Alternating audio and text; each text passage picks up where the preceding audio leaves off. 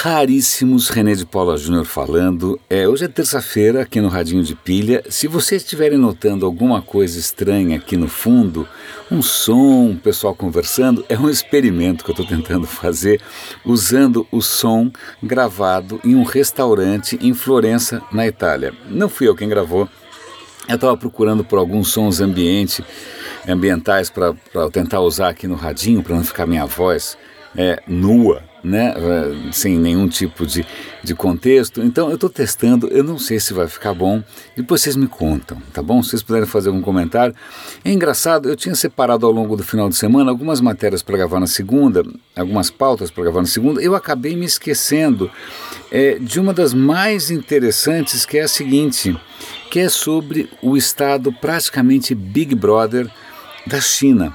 É uma reportagem da BBC, na verdade é um vídeo, vale a pena assistir. É, por que, que vale a pena assistir? Porque não só eles mostram, eu achei o número meio exagerado, mas sabe-se Deus, sabe lá Deus, é 170 milhões de câmeras de segurança na China. Levando em conta que os caras têm população na casa dos bilhões, é praticamente uma câmera para cada 10, 15 pessoas. Não sei se o número é esse. Mas aí o repórter vai até uma cidade que praticamente está toda coberta de câmeras, todos os cidadãos estão devidamente cadastrados e mapeados, e, e aí o repórter faz um experimento. Ele registra o rosto dele no sistema da polícia, o que eu acho que deve ser desnecessário, porque já deviam ter registrado o cara antes, mas tudo bem. Registram o rosto dele, aí eles falam, bom, vamos ver quanto tempo a polícia demora para me encontrar aqui na cidade. E aí o cara desaparece né, e, sai, e começa a circular em lugares públicos dessa cidade da China. Sete minutos. A polícia localiza, ele é cercado pela polícia em sete minutos, é, a partir do momento em que a, o sistema de vigilância com reconhecimento facial é, detecta a presença dele. Tem até uma entrevista com um dos provavelmente empreendedores do setor, dizendo que ele não só é capaz de identificar você de tudo quanto é jeito, mas ele é capaz de identificar por onde você andou a, incluindo recuando no tempo, né? encontrou você, ele consegue resgatar por onde você passou recentemente, nos últimos dias. Ele, o sistema consegue resgatar as pessoas com quem você se relaciona, quem seriam os seus familiares. É, talvez do ponto de vista tecnológico isso até possa ser realmente impressionante, mas lembremos que a China é um país com zero, zero respeito por direitos humanos, né? que não presta contas, não tem imprensa livre, o sistema judiciário é, é meio bizarro, então é, é realmente um pouco assustador e meu celular acabou de apitar. Então, essa foi uma matéria que eu realmente gostaria de ter comentado antes, eu esqueci, eu realmente esqueci.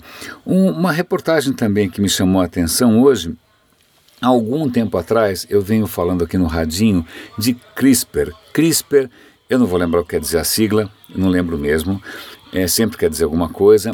É uma tecnologia que permite que você faça mudanças no código genético com muita precisão. Então você pode ir lá, como se fosse com uma tesourinha, você corta um pedaço ruim, aí você cola um pedaço bom. Então é isso tem, tem é, levantado muito otimismo com relação há usos medicinais, etc. e tal. Mas eu também já expliquei por aqui o que, que é o Gene Drive. Gene Drive é um passo além do CRISPR. Por quê? Vamos supor o seguinte: eu tenho lá papai e mamãe. Aí eu vou lá na mamãe e eu, por CRISPR, eu mudo o DNA da mamãe. Né? Só que a hora que nascerem os filhinhos, como 50% do DNA da mãe, 50% é do pai, então o máximo que pode acontecer ali é a sua mudança ser herdada por 50% da população e depois 50% dos 50%. Ou seja, qualquer intervenção que você fizer no código genético e ele for reproduzido, vai se diluindo ao longo das gerações. O que, que os cientistas fizeram? Uma maneira de garantir que, mesmo que naturalmente essa mudança só fosse, é, só tivesse presente em 50% dos casos, essa mudança se auto-reforçasse. Ele falou: Ah, eu não estou ativa, peraí que eu vou me ativar. É, é como se. Eu, eu, eu lembro que eu tinha achado alguma maneira de explicar essa história, mas na verdade é assim: você está colocando no DNA não só a mudança, mas também o manual de instruções para gerar a mudança. Então, na próxima geração, se a mudança não aconteceu, tem lá uma maquininha que vai fazer essa mudança acontecer. O que, que acontece? Você garante que essa mudança seja herdada em 100% dali para frente. Então, você realmente, dali para frente, você vai mudar irremediavelmente a herança genética. Ah, convenhamos, né? Eu não sei qual é o seu senso de sagrado, mas às vezes eu tenho uma leve é, sensação sacra com relação a algumas coisas. E uma delas é você mexer a torto e a direito em DNA. É um pouco assustador porque a gente não sabe muito bem o que a gente está fazendo e é o caso do Gene Drive. O, o Gene Drive, em princípio, ele está sendo imaginado para fins nobres. Por exemplo, erradicar o mosquito da dengue, erradicar o mosquito da malária. Você introduz em alguns mosquitos, é, através de CRISPR, né, uma mudança qualquer que, por exemplo, torna todos as, os, os, bebês inviáveis, né? ou torna todos os novos mosquitos inférteis. Né? Você faz uma mudança dessas e aí você coloca junto a, a maquininha do Gene Drive, quer dizer, dali para frente não tem escapatória, todos os mosquitos que nascerem vão carregar essa mudança letal e você simplesmente extermina é uma população inteira, uma espécie inteira. Por que não? A questão é, é que isso pode sair fora de controle. O que acontece se isso, pode, se isso sair fora de controle? É, provavelmente você pode causar impactos é, literalmente incontroláveis e irreversíveis. Então, muitos institutos científicos, como acho que o MIT, está tá, tá todo mundo é, tentando é, evitar o uso desse gene drive justamente pela pelo risco das coisas saírem fora de controle e você gerar mudanças que sejam realmente muito deletérias para o meio ambiente, para a humanidade, etc. E tal. O Bill Gates está apostando no Gene Drive para acabar com a mosquito da malária e a reportagem que eu vou mostrar, que eu vou dar link aqui, é sobre a Califórnia. A Califórnia, grande parte da riqueza da Califórnia vem não só do Facebook, etc. E tal, mas vem do agronegócio. E há, há uma década atrás, mais ou menos, uma bendita mosquinha, um mosquitinho imbecil que veio da Ásia. Ele se infiltrou na Califórnia e esse mosquitinho, ele na hora que ele vai pôr, é uma drosófila, ele vai é, pôr os ovos, ele fura a, a, fruta, fura, ele tem lá uma lança, tipo um bisturi, e ele faz uma incisãozinha. Essa incisãozinha faz com que a fruta estrague. Então, essa praga é uma praga, é, tem comprometido é, a, a, colheita. É, eu acho que o, o, impacto é mais ou menos 700 milhões de dólares por ano, é uma grana, e os caras estão desesperados. E um dos recursos que eles estão imaginando é usar o Gene Drive É, e não só imaginando, tem empresas investindo nisso, pode ser um produto comercial. Né? E, a, e a desculpa, puxa, é melhor isso do que inseticida, é melhor isso do que matar as abelhas, é melhor isso do que intoxicar as pessoas. Mas, de novo, a gente está mexendo literalmente mesmo no coração, no cerne da vida. Então é um pouco assustador, vale a pena a gente prestar atenção, porque é perfeitamente possível que isso já esteja acontecendo por aí e as consequências estejam a um passo.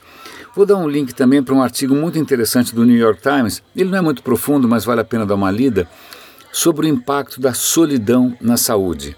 Já havia suspeitas de que a, a solidão aumenta a depressão, e com a depressão vem é, a senilidade, Alzheimer, doenças de, de inflamatórias como artrite, etc. E tal.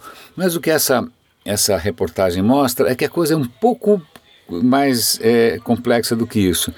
Porque existe a sensação, de, existe a solidão real, que é você estar só, né? E existe, a e existe a, o isolamento social, que é você não ter, é, é, você não necessariamente está só, você está circulando por aí, mas você sente só, você se sente só. Né? Como quando você muda de uma cidade pequena para São Paulo, por exemplo, embora tenha 20 milhões de pessoas em torno de você, é muito possível que você se sinta só. Né? E eles estão tentando mostrar que os efeitos de cada coisa são um pouco diferentes. É, algumas pessoas, mesmo é, estando sozinhas, elas não se sentem sós. Algumas pessoas cercadas de gente se sentem sós. É, alguns fatores agravam, como por exemplo tendências depressivas, podem agravar os efeitos da saúde. A educação incompleta parece ter um efeito também. Pessoas que têm mais educação, é, que tiveram mais acesso à educação, elas é, envelhecem melhor né, em termos de saúde. Muito curioso isso, talvez porque o cérebro tenha mais com que se preocupar, é, ou se ocupar pelo menos. E ele cita também uma coisa curiosa: é esses efeitos da solidão e do isolamento estão começando a ser sentidos em termos de saúde, não só em idosos, mas também em adolescentes e pessoas com mais ou menos 30 anos, que por alguma razão qualquer têm uma, uma, um decréscimo, uma queda no contato humano, mostrando que realmente nós somos uma espécie social e a nossa saúde, não só mental, mas a saúde física também, de alguma maneira depende da nossa interação com outros seres humanos. Então a reportagem é legal porque não fica muito preto no branco, ela não é binária, ela mostra interação entre vários tipos diferentes de problema, mas eu achei é, interessante porque eu já passei por alguns momentos de isolamento maior e eu sei que isso tem um ônus é, miserável. Provavelmente eu acho que eu já fui uma pessoa melhor antes de ter passado por alguns momentos, sobretudo por razões profissionais, de isolamento. Raríssimos, espero que esse ruído de restaurante italiano não tenha sido um tormento, não tenha sido um estorvo. Eu vou deixar vocês com alguns segundos mais de um restaurante em Florença. Grande abraço e até amanhã.